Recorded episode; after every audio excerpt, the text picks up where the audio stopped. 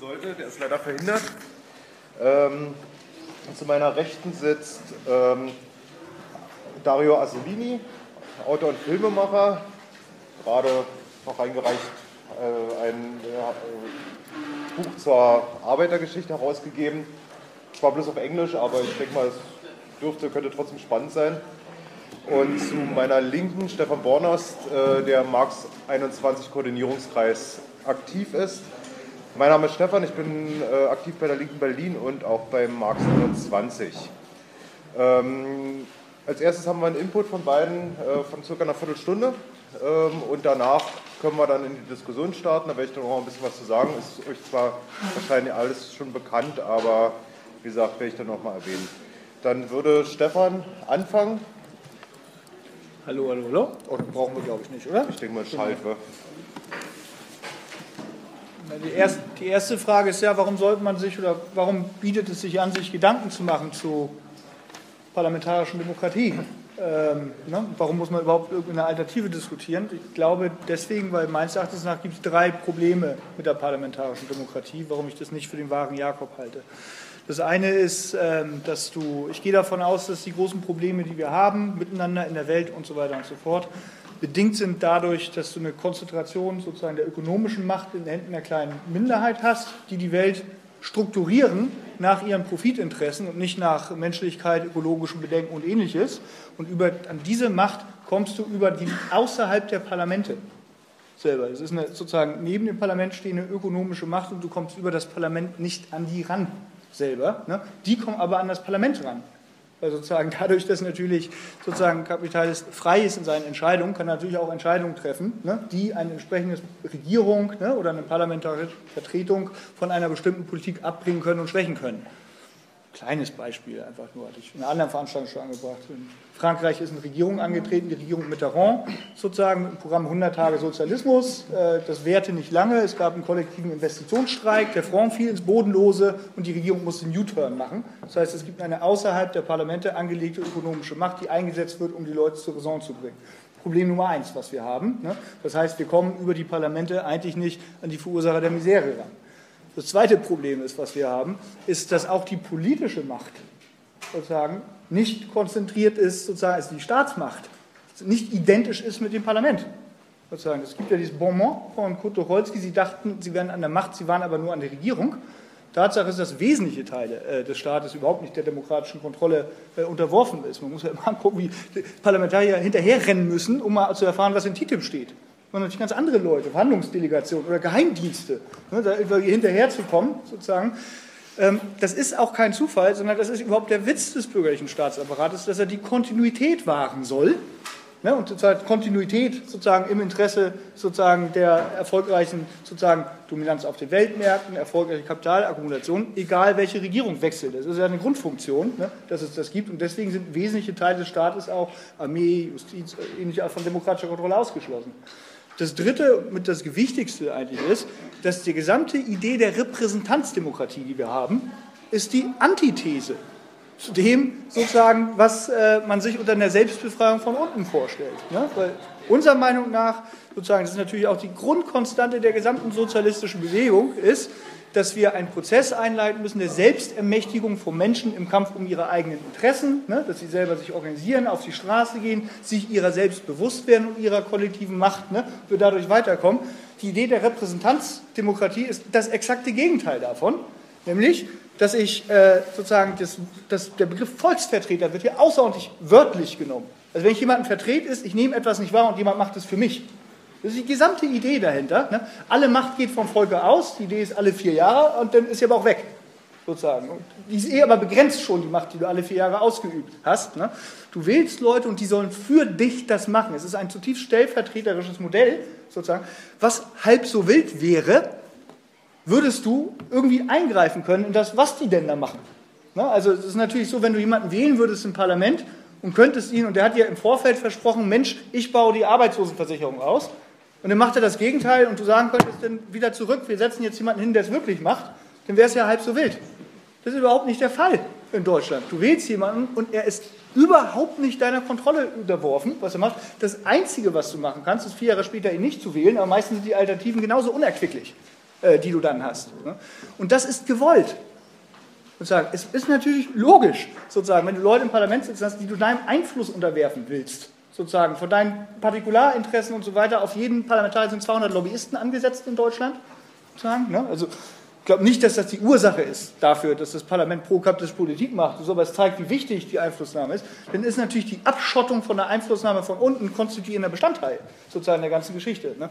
Und das ist sozusagen, das sind die drei Probleme der Repräsentanzdemokratie. Sozusagen, sie hat äh, der sozusagen der Parlament, es hat nicht den Zugriff auf die wirtschaftlichen Kommandohöhen, ne? es hat nicht den Zugriff auf den Staatsapparat, was manchmal dazu führt, dass auch der Staatsapparat entsprechend unliebsame Regierungen abserviert Chile 1972. Ne? Und das dritte ist die gesamte Idee der Repräsentanztheorie als eine stellvertreterische Machtausübung für die Leute, sozusagen, anstatt dass sie selber was machen und so, führt dazu, dass wir ins Nirvana kommen, was jede Veränderung angeht und du eigentlich ausgeliefert bist der ganzen Geschichte. Deswegen überlegen, welche Alternativen. Räte meint nichts anderes, sozusagen, das Wort ist ein Chiffre, heißen auch immer anders. In Deutschland hieß es Räten, in der Sowjetunion Sowjets, ne? woanders heißt es wieder anders. Demokratische Selbstorganisation von unten, Punkt. So, das ist also ein Chiffre dafür. Ne? Sozusagen als ein Gegenbild eben nicht zur Repräsentanz, äh, sondern Leute machen selber und organisieren sich in der Form und organisieren Gesellschaft darüber.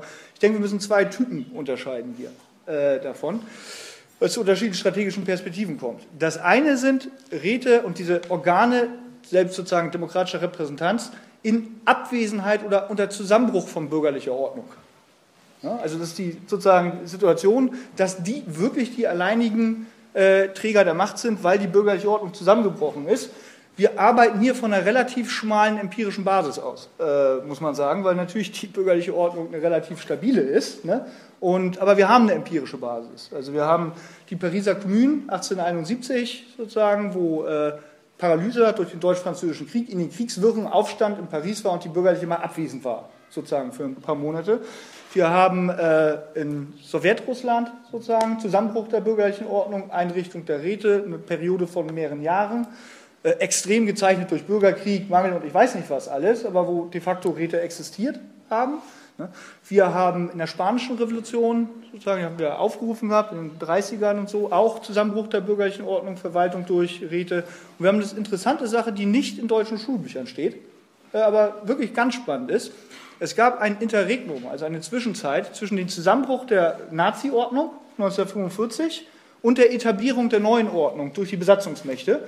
Und in diese Lücke sind reingestoßen sogenannte antifaschistische Komitees. Das ist aus exilierten, ja, im Untergrund lebenden Sozialdemokraten und Kommunisten gemacht. Die haben organisiert, sozusagen, über, überhaupt Lebensmittelausgabe. Es gab ja nichts mehr. Die waren ja alle weg dann, die Alten. Die haben die Lebensmittelausgabe, Transportwesen, alles sozusagen selbst organisiert. Ging nicht anders. Die wurden sehr schnell wieder abgewickelt, natürlich. Außer an einem Ort, und kannst du das jedem Menschen in, sozusagen wirklich ans Herz legen. Es gibt eine Region im Erzgebirge Schwarzenberg, heißt sie. Das ist eine Region, wo sich die Sowjets und die Amerikaner nicht einigen konnten, so richtig, wer die besetzt, und also hat die gar niemand besetzt über Monate. Das ist eine Stadt und 21 umliegende Dörfer, und die Leute haben dann angefangen, äh, halt alles selber zu machen weil die neue Ordnung gar nicht aus dem Knick kam. Und es ist ein wundervolles Buch äh, von sozusagen Stefan Heim, weil es eigentlich eine Handfibel ist, sozusagen dazu, wie können Leute das denn selber auch machen? Mit welchen Problemen sind sie konfrontiert? Ne? Und wie machen sie das? Ganz toll. Ist übrigens 1984 geschrieben worden und wurde, durfte nicht veröffentlicht werden in der DDR. Warum? Weil es natürlich die, 1990 wurde es veröffentlicht. Ja, weil natürlich die ganze Beschreibung davon, dass Sozialismus handgemacht ist das hat keine stellvertretende Elite für dich machen kann und so weiter und so fort, ist natürlich, und das auch beabsichtigt, eine Radikalkritik an der SED gewesen. Äh, da drin, die nämlich genau sozusagen eben überhaupt nicht dieses Modell vertreten haben, sondern das Gegenstück zur Repräsentanztheorie, das ist ja nicht nur, also Stellvertreterpolitik ist ja nicht Privateigentum sozusagen eines parlamentarischen Denkens, sondern natürlich zu sagen, die Partei, die Partei hat immer recht und wir regeln das für euch, ist natürlich auch eine Art von sozusagen Repräsentanz ne, die keiner demokratischen Kontrolle unterworfen ist. Ne. Sozusagen, wir haben auf der Basis, was können wir von der empirischen Basis aus sagen? Sozusagen, äh, prinzipiell sozusagen ist es ist relativ ermutigend. Ne? Es ist möglich, du kannst nicht Entschlüsse äh, ziehen, weil es fast alles umkämpfte Situationen, Mangelsituationen, Kriegssituationen und ich weiß nicht, was alles machen. Ne? Sozusagen, aber prinzipiell sind Leute schon in der Lage, sozusagen sich selber zu organisieren. Aber eine Bedingung sozusagen dafür ist, es gibt ein Missverständnis über was, was Lenin gesagt hat. Er hat gesagt, jede Putzfrau muss den Staat führen können. das wurde ein bisschen so ausgelegt, das hat Leute eher entmutigt, glaube ich, teilweise, als ermutigt, weil er gesagt hat, oh Gott, wie, wie kriege ich eine Millionenstadt wie Berlin zum Laufen? Ich kenne mich mit öffentlichem Nahverkehr, mit IT und so, das äh, wird doch alles nichts dabei. Ne? Damit ist natürlich nicht gemeint gewesen, sozusagen jede Person selber sozusagen muss alle Funktionen einer komplexen Industriegesellschaft ausführen können. Da ist damit gemeint gewesen, jede Putzfrau und jede Reinigungskraft muss mitreden können in der demokratischen Willensbildung sozusagen nach welchen Zielen ein existierender Apparat arbeitet. Und keine dieser Beispiele, die ich genannt habe, hat den gesamten technischen Apparat eines modernen Staates entlassen und abgerollt. Haben einfach nicht gehört, natürlich wurde der öffentliche Nahverkehr weiter betrieben von den Leuten, die für den öffentlichen Nahverkehr betrieben haben. Was aber ausgetauscht wurde, ist die Ebene, Leitungsebene, die auf Profit orientiert war und sozusagen ersetzt wurde durch eine Leitungsebene, die sich hauptsächlich die Gedanken darum gemacht hat, wie kommen Leute sicher, schnell und preiswert von A nach B. Ne? Das ist sozusagen das Entscheidende. Ne? Die Vorstellung, dass alles abgerollt wird, sozusagen, ist eine sozusagen äh, falsche sozusagen für zum, jawohl, Zusammenbruch. Die zweite Form, die ist sozusagen eigentlich für uns noch viel interessanter, weil sie strategisch relevantere ist, ist Form demokratischer Selbstorganisierung unter bestehender bürgerlicher Ordnung. So, das ist das, womit sich Dario natürlich so wesentlich befasst hat, sozusagen auch mit äh, besetzten Fabriken und ähnlichen Geschichten. Und das ist das, womit wir hauptsächlich zu tun haben, ne? weil das andere ein Produkt revolutionärer Situationen ist oder kompletter Zusammenbrüche, ist aber nicht die Situation, in der wir gerade stehen. Ne? Was können wir dazu sagen? A, ähm, jede, das gibt es und es ist auch eine Notwendigkeit. Es ist überhaupt es ist ja nicht so, dass die existierenden Strukturen des Staates und des bürgerlichen Staates uns unsere Bewegung organisieren und unseren Kampf um unsere Rechte. Das machen die ja nicht, die versuchen das ja zu unterbinden. Es ist auch nicht so, dass die Universitäten in Deutschland lehren, wie wir sozusagen äh, gemeinsam solidarisch handeln, sondern die machen ja das Gegenteil dessen. Ne? Also müssen wir, hat jede Bewegung immer, völlig unabhängig vom Bewusstsein der Leute, die haben sich nicht zusammengesetzt und sagen, ich mache eine Bewegung und gründe einen Rat da drin. Es ist gekommen aus der Notwendigkeit einer Bewegung heraus. Sozusagen das war. Es hat eine Dynamik gegeben, einen Organisationsdruck. Man ist zusammengekommen. Ich war Teil von vielen Unistreiks in den 90ern. Natürlich gab es ein Streikplenum. Und wenn der Streik effektiv werden sollte, wurde auf dem Streikplenum auf sowas wie eine Streikführung gewählt. Muss man sagen. Es gibt natürlich auch unter Aktivisten und so ein, ein Erfahrungsgefälle ne, und ähnliches. Das finde ich völlig unproblematisch. Führung ist ja, äh, geht bäh, oft. Und die Frage ist nicht, ob es sozusagen Leute gibt, die was mit in die Hand nehmen, ne, die andere mitziehen, die das machen, sondern die Frage ist, wie sind die legitimiert und wer kontrolliert die? Das ist ja die spannende Frage, nicht ob es die gibt. Ne? Das gibt es in jeder einzelnen Form sozusagen und ist konstituierend. Konstituierend für jede Form von Bewegung und so erstmal großartig. Das ist, das sozusagen, das ist die Strukturform, durch die sich unsere emanzipative Bewegung sozusagen durchbewegt. Ne? Ist die demokratische Selbstorganisation. Die, die das nicht haben, scheitern. Es gibt natürlich viele Formen von Bewegung, wo es null demokratische Kontrolle gibt. Also sozusagen die meisten Riesenstreiks, die wir hatten in Deutschland, sind das, was man bürokratische Massenstreiks nennt. Das heißt, sie sind angeordnet von oben und werden aber auch dann wieder abgeblasen von oben. Und da ist ja gerade die Krux da drin. Ne? Es, nicht, es reicht ja nicht, dass Leute auf die Straße gehen, in Bewegung gehen und so weiter und so fort, sondern man stelle sich mal vor, der Streik hat sein Ziel nicht erreicht und es gibt Leute, die sagen wollen, wir sollten jetzt weitermachen, weitergehen, ne? die Fabriken besetzen und so weiter und so fort. Das kannst du aber nur, wenn es einen Apparat gibt, der sozusagen dann den gewerkschaftlich-bürokratischen Apparat, der sagt, nee, das wollen wir nicht, ist ja die Frage, was ist das Gegengewicht dazu von unten? Ne? Und deshalb hat jede Streikbewegung, die über das hinausgetrieben ist, was eigentlich vorgesehen wurde, immer einen Moment von einer alternativen Führung drin gehabt und einer alternativen Struktur, die sozusagen darauf hoch, äh, hochgekommen ist. Sonst hätte es das alles gar nicht, sozusagen, hätte es das alles gar nicht gegeben. Ne? Das ist sozusagen absolut zentral und wichtig. Wir brauchen diese Form von demokratischer Selbstorganisierung. Wir kommen in ein strategisches Problem meines Erachtens nach rein, wenn wir ein Mittel aber zum Zweck erheben. Was ich damit meine, ist sozusagen, wenn das stimmt, was meine Prämisse am Anfang war, dass wir letztendlich sozusagen mit einem extrem destruktiven Gegner zu tun haben, ne? sozusagen die Kapitalisten uns alle an die Wand fahren werden und so weiter und so fort, ne? dann ist natürlich sozusagen implizit damit drin, dass die keine Form von alternative Macht neben sich dulden.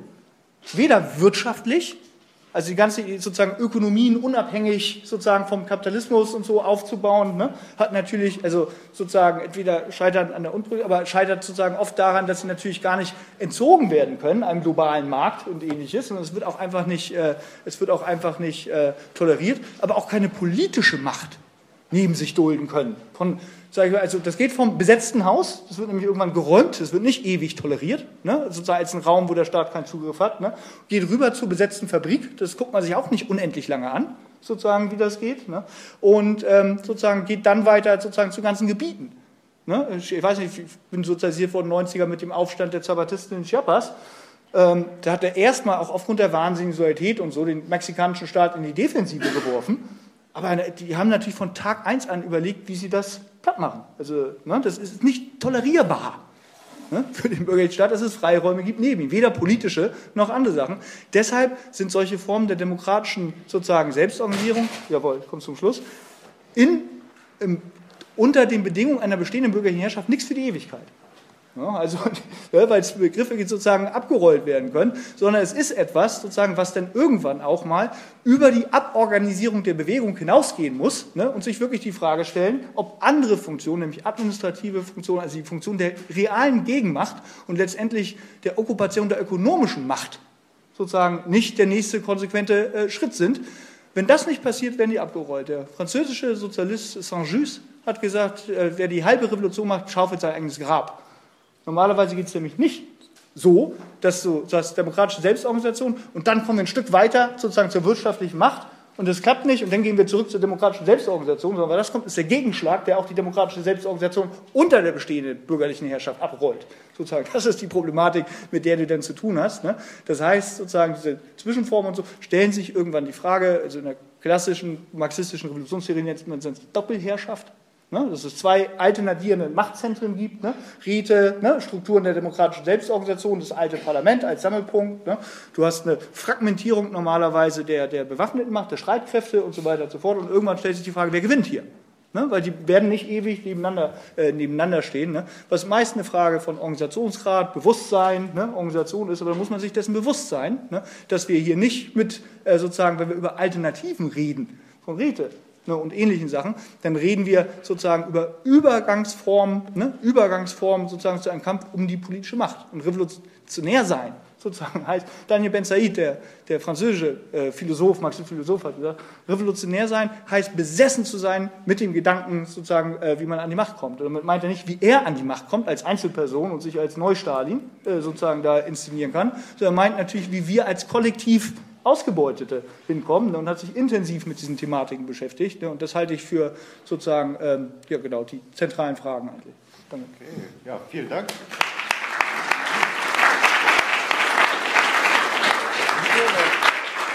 Ich weiß nicht, ob es funktioniert. Also, genau, dann. Funktioniert Nee, funktioniert nicht. Okay, dann machen wir das ohne Mikro. Ja, vielen Dank für ähm, ganzen Haufen Ansatzpunkte, die da, äh, die da dran sind, da dran hängen. Ähm, und ich denke, dass äh, genau also einer der Punkte, warum, und du hast es ja schon gesagt, die Parteien wiederholen natürlich dieses Repräsentationssystem, diese Struktur. Klar, sie, sind, äh, sie funktionieren in einem repräsentativen System und genauso, äh, sie strukturieren sich genauso, um sozusagen da drin zu funktionieren. Genauso wie übrigens auch die Gewerkschaften und alle sozusagen auch so strukturiert sind, dass, das, ähm, dass sie in einem bürgerlichen System äh, wirken können. Deswegen schrieb übrigens Gramsci auch damals schon, dass wenn jemand in bürgerlichen Zeiten wissen will, wie der Stand der Revolution will, hat es keinen Sinn, sich Parteien oder Gewerkschaften anzugucken, selbst wenn sie sich revolutionär nennen, weil sie sind es nicht, sondern sie sind Teil des Systems. Und wenn man wirklich wissen will, was der Stand der Revolution ist, dann müsste man in die dunklen, äh, in die dunklen Hallen und Keller der Fabriken und Werkstätten gehen und direkt mit den äh, Arbeitern und Arbeiterinnen sprechen, um zu wissen, was der Stand ist. Ähm, ich denke, das ist, äh, und das ist leider auch ein Problem dann in, in, zahlreichen Revolutionen gewesen, egal ob historische sozialistische Revolutionen oder auch äh, die, die, revolutionären Bewegungen in Lateinamerika, dass nämlich eben sehr oft dieses, dieses Verständnis eben von der Doppelmacht leider nur so lange hielt, bis man glaubte, dass man die wirkliche Macht in Anführungsstrichen in den Händen hat. Das war die wirkliche Macht war dann sozusagen die Macht des bürgerlichen Staates und der Partei. Äh, und dann wurden meistens die Räte dann eben entsprechend ähm, ja, entweder kooptiert oder, wenn sie das nicht zugelassen haben, dann zwangs, äh, zwangsweise zerschlagen. Das ist in der Sowjetunion so gelaufen, ähm, also in Russland damals. Das ist aber auch genauso äh, in den verschiedenen lateinamerikanischen ähm, ähm, Prozessen gelaufen, wo sozusagen damals, also wie gesagt, die Begriffe sind unterschiedlich. In Lateinamerika wurde das mal als Poder Popular, als Volksmacht äh, abgehandelt, diese Doppelmacht. Und aber auch da war sozusagen die Idee der Volksmacht, dass sie so wichtig ist, immer nur bis die Wahlen gewonnen wurden oder die Revolution gemacht wurde. Also zum Beispiel in Nicaragua oder in El Salvador etc. Und dann war, wurde plötzlich die Volksmacht eigentlich eher nur noch ein Anhängsel ähm, der ganzen Geschichte. Die Kehrseite davon ist doch, dass wir genau aus diesen Gründen so wenig wissen über diese ganzen verschiedenen Räteerfahrungen, die es sowohl gesellschaftlich als auch in verschiedenen Arbeitsplätzen und Produktionsstätten gibt.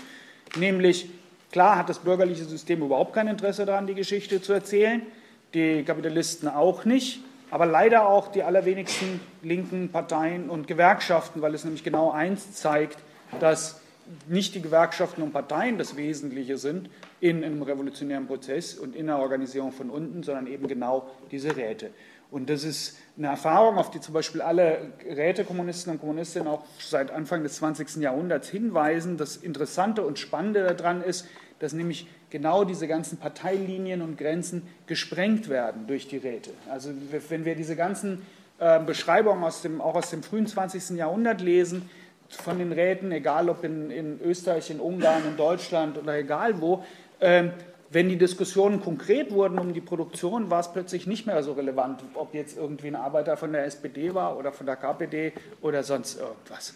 Die gleiche Erfahrung ähm, ist bis heute noch in allen besetzten Fabriken zum Beispiel. Also es gibt ja mittlerweile in Europa ähm, mehr und mehr auch besetzte, selbstverwaltete Fabriken. Also es gibt zumindest zwei in, in Italien, zwei in äh, Frankreich, eine in der Türkei, äh, mittlerweile zwei in Griechenland ähm, eine in Kroatien und eine in Bosnien. Und äh, in diesen ganzen Fabriken ist das genau die Erfahrung. Also das sind nicht alles Arbeiter, die vorher schon revolutionär waren und sich das ganze Leben lang nichts anderes gewünscht haben, als Räte zu gründen und eine Fabrik zu machen, sondern das waren Leute, die vorher noch was weiß ich, gar nicht politisch interessiert waren oder rechte Parteien gewählt haben oder was auch immer. Und plötzlich sind sie in dieser Situation und übernehmen eine Fabrik in Selbstverwaltung und kommen dadurch auf ganz andere Ideen. Und heute hörst du von all diesen Arbeitern und Arbeiterinnen, egal in welcher Fabrik und egal welche politische Einstellung sie vorher hatten, dass sie dieses, diese Versammlung, direkte Demokratie, heutzutage Entscheidungen, Räte äh, etc., Sprecherinnen und nicht Repräsentantinnen, also diese ganze Logik, halten sie nicht nur für ihren Arbeitsplatz für richtig, sondern sie sehen sich als Modell für die ganze Gesellschaft. Das ist was, was ganz, ganz oft äh, abläuft. Was ist das? Äh, das zweite, der zweite interessante Punkt ist, ist, dass die, die, diese Form der Räte, der Versammlung, der Gleichheit ist was, was in allen historischen Erfahrungen, das kommt nicht auf, weil die Leute irgendwas gelesen haben vorher und genau, oh, das haben die damals so und so gemacht, das müssen wir jetzt auch so machen, sondern es kommt auf, weil es ein ganz normaler Drang von Leuten ist, sich erstmal in einer problematischen Situation zusammenzusetzen und sich als Gleiche zu behandeln und nicht als erstes einen Chef zu wählen, der dann bestimmt, was die anderen sagen oder denken sollen. Das ist eigentlich in, in den allermeisten Situationen so egal ob es in der Fabrik ist oder in der Nachbarschaft oder sonst was. Das heißt, die Räte entsprechen erstmal einer Form von einem Bedürfnis an Sozialisierung, Austausch, Information und Organisierung, was offensichtlich in einer gewissen Form da ist bei den Menschen. Und es ist völlig egal, ob es der Zusammenbruch des Kolonialsystems in Indonesien ist, wo 45, 46 äh, zum Beispiel das gesamte gesamte Zugnetz, Eisenbahnnetz in Indonesien wurde zwei Jahre lang von den Beschäftigten in Selbstverwaltung äh, organisiert nach dem Zusammenbruch des Kolonialsystems. Genauso haufenweise Plantagen, Teeplantagen und andere Sachen. Ähm, das können wir überall wiederfinden. Also egal, der ganze, nach der Befreiung vom Nazifaschismus ist der ganze Süden Frankreichs, sind alle Fabriken besetzt und unter Arbeiterkontrolle äh, gewesen und, und, organisiert worden. Und das wiederholt sich immer wieder und immer wieder. Ähm, was ist noch das Besondere, wenn wir zurückgehen auf die Frage, wie ist es denn mit der, mit der äh, Demokratie, wie demokratisch ist Demokratie? Gut, man kann sich natürlich in ewige, ewige äh, Diskussionen, kleinteilige Diskussionen reinbegeben. Ich, ähm, ich unterrichte ja auch an der Uni und, und ganz oft gebe ich meinen Studierenden ein Zitat von Schumpeter, ähm, der ja angeblich äh, einer der Väter der Demokratie, der liberalen Demokratie ist. Interessant übrigens, die liberale Demokratie generiert sich nur aus Vätern, ohne Mütter. Das ist biologisch auch interessant. Ähm, aber Schumpeter, und ich sage Ihnen nicht, dass es Schumpeter ist, und lasse Sie dann raten und diskutieren, wer das ist. Schumpeter hat mal gesagt, nämlich, die Menschen müssen verstehen, dass wenn sie einmal ihre Repräsentanten für das Parlament gewählt haben, dann ist Politik nicht mehr ihre Sache, sondern die Sache der Repräsentanten. Punkt.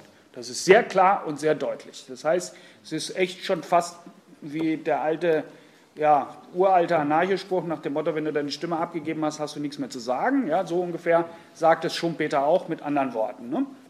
Ähm, interessant ist, die Studierenden diskutieren, viele halten es dann für irgendeinen autoritären Faschisten, der das gesagt hat, oder einen Rechtsradikalen oder irgendwie. Nein, das ist das, das, das Wesen der liberalen Demokratie. Der zweite Punkt, der daran ganz wichtig ist, ist nämlich diese Trennung in Sphären. Nämlich, dass angeblich die, äh, die, die, das Soziale, die Gesellschaft, die Wirtschaft und die Politik, er hat es ja schon in Bezug auf Politik und Wirtschaft beschrieben, dass es angeblich getrennte Sphären sind, die irgendwie ähm, autonom sind. Ne? Deswegen, äh, deswegen haben die ja auch alle Gefühle. Ne? Deswegen geht es ja der Börse, fühlt sich schlecht zum Beispiel, ne? oder der Wirtschaft geht es irgendwie nicht so gut und deswegen soll der Staat da angeblich auch nicht eingreifen. Der soll allerdings immer nur nicht eingreifen, wenn, wenn er sozusagen Geld will oder, von, oder Regeln von der Wirtschaft. Andersrum, wenn er Geld rausholt, also wenn er Geld geben soll, ähm, zeigt sich ja, also 700 Milliarden für Banken in, in, in, Not, da hat niemand aus der Wirtschaft geschrien, dass der Staat sich nicht einmischen soll. Ja? Ähm, aber diese Trennung ist Fundament der bürgerlichen Gesellschaft. Sie ist das Fundament jeglicher bürgerlichen Logik. Also wenn wir Interessant ist, dass die Trennung nie erklärt wird, sondern es wird immer davon ausgegangen, sie ist da und sie muss respektiert werden. Also diese Sphären sind autonom. Ja? Ähm, es würde auch echt schwer fallen, die zu erklären. Also ich wüsste nicht, warum. Ich habe auch noch nie irgendeine Erklärung dafür gelesen, warum das verschiedene Sphären sein sollen. Aber in dem Moment, in dem wir es glauben, akzeptieren wir automatisch, dass es einen Unterschied geben muss und gibt zwischen denen, die regieren und denen, die regiert werden.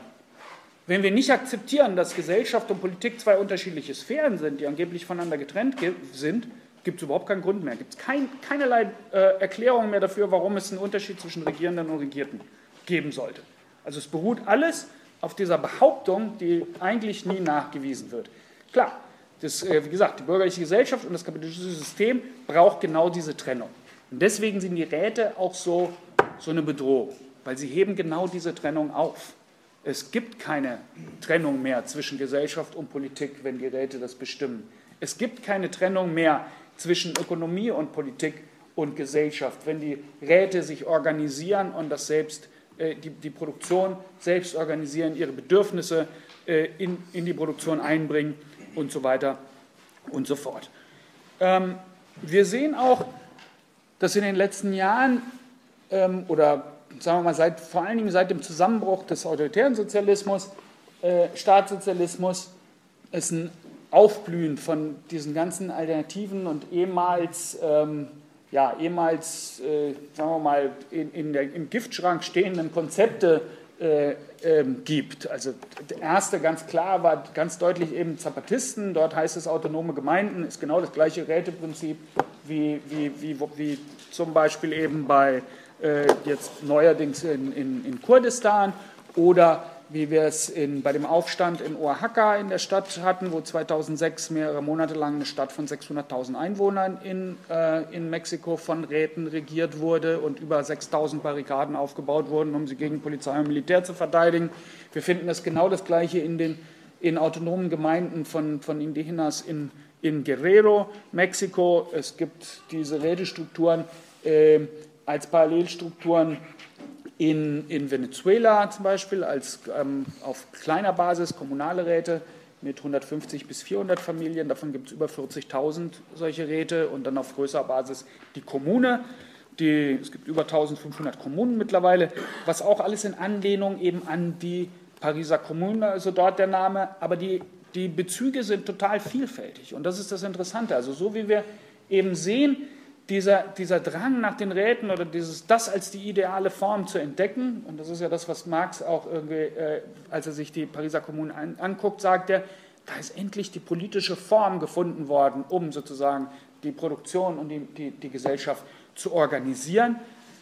Und das, diese politische Form kommt auf egal ob das irgendwie in Chiapas oder in Guerrero in, in einem hintersten Winkel von Mexiko ist, in der venezolanischen Gemeinde auf irgendeiner Insel oder in Kurdistan oder sonst wo, die Grundidee ist die gleiche. Und es knüpft tatsächlich auch, und das ist, ähm, denke ich, auch was, was äh, wichtig und erfrischend ist anzusehen, von Seiten, von, von, von unserer Seite aus, die wir aus einer Geschichte äh, des Sozialismus, äh, des Kommunismus etc. kommen, dass es eben ganz viele von diesen Formen, sehr ähnliche Formen in traditioneller Weise gibt. Also in Kurdistan knüpfen diese Formen an bestimmte traditionelle Formen an. Achtung, nicht an alle. Das ist völlig logisch. Es gibt traditionelle Formen, können reaktionär sein oder können progressiv sein.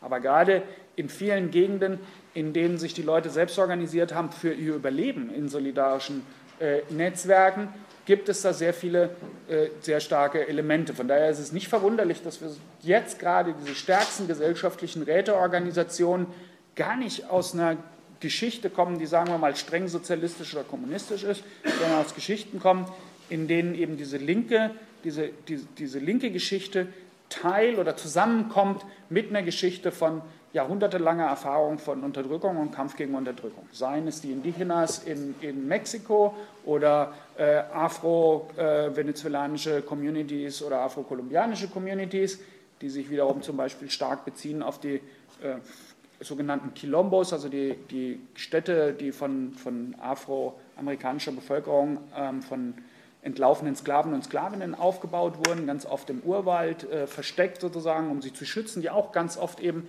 in Räteform ähm, organisiert waren. Kurdistan etc. Also wir sehen, wie das irgendwie zusammenkommt. Das hat nicht nur mit dem Zusammenbruch des, des, des autoritären, autoritären Sozialismus und der Diskreditierung des Ganzen zu tun und der sozusagen der Räume geöffnet hat, um andere Sachen zu suchen, zu lesen und zu probieren, sondern es hat natürlich auch was mit den Bedingungen zu tun. Ähm, Christine Ross, die äh, vor zwei Wochen oder sowas hier in Berlin ähm, war, die hat ja ein Buch geschrieben, The Luxury of the Paris Commune oder Luxury of the Commune, wo sie nochmal die Schriften der Kommunaden durchgeht und äh, die, die Geschichte der Kommunen nochmal ähm, rekonstruiert. Die sagt zum Beispiel, klar, man guckt sich das an heute und die Bedingungen für viele, heute, für viele Menschen heute haben viel mehr mit den Bedingungen der Menschen zu Zeiten der Pariser Kommune zu tun, als mit den Bedingungen, die unsere Eltern gelebt haben. Heute verbringt Groß, der Großteil der Menschen verbringt heute mehr Zeit auf der Suche nach Arbeit als tatsächliche Arbeit. Ne? Und das war die Situation auch in der, in der Pariser Kommune. Von daher geht das sozusagen mit diesen Bedingungen, die heute herrschen, geht auch dieser Drang zusammen einher, andere Modelle, andere Lösungen, andere Organisierungen zu finden. Und vor allen Dingen sich eine Form zu finden, in der man selbst mitredet.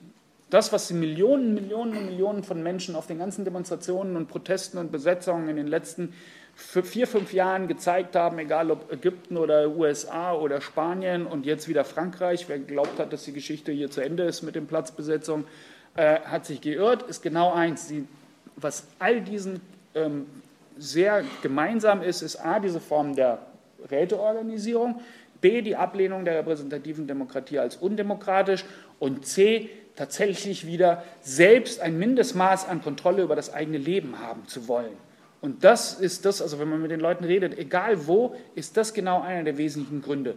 Und die Form der Räte, der Versammlung, der direkten Beteiligung, der Sprecherinnen statt Vertreterinnen und so weiter, ist genau die Form, die dafür äh, am geeignetsten ist. Und deswegen springt sie überall auf, nicht weil die Leute, wie gesagt, irgendwas anderes gelesen haben. Danke.